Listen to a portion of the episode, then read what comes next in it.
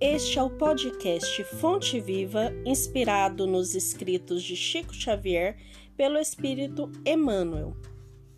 Mensagem 74 Quando a luz. Quando Jesus encontra santuário no coração de um homem, modifica-se-lhe a marca inteiramente. Não há mais lugar dentro dele para adoração improdutiva, para a crença sem obras, para a fé inoperante. Algo de indefinível na terrestre linguagem transtorna-lhe o espírito. Categoriza-se a massa comum por desajustado, entretanto, o aprendiz do Evangelho, chegando a essa condição, sabe que o trabalhador divino como que lhe ocupa as profundidades do ser. Renova-se-lhe toda a conceituação da existência. O que ontem era prazer, hoje é ídolo quebrado. O que representava meta a atingir é roteiro errado que ele deixa ao abandono. Torna-se criatura fácil de contentar, mas muito difícil de agradar.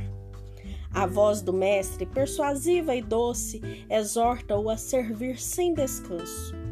Converte-se-lhe a alma no estuário maravilhoso em que os padecimentos vão ter, buscando arrimo e por isso sofre a constante pressão das dores alheias. A própria vida física figura-se-lhe um madeiro em que o Mestre se aflige. É-lhe o corpo a cruz viva em que o Senhor se agita crucificado. O único refúgio em que repousa é o trabalho perseverante no bem geral. Insatisfeito, embora resignado, firme na fé, não obstante angustiado, servindo a todos, mas sozinho em si mesmo, segue estrada fora, impelido por ocultos indescritíveis aguilhões.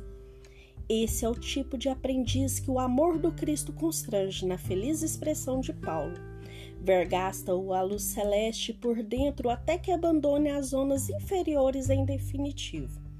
Para o mundo, será inadaptado e louco. Para Jesus, é o vaso das bênçãos. A flor é uma linda promessa onde se encontre. O fruto maduro, porém, é alimento para hoje.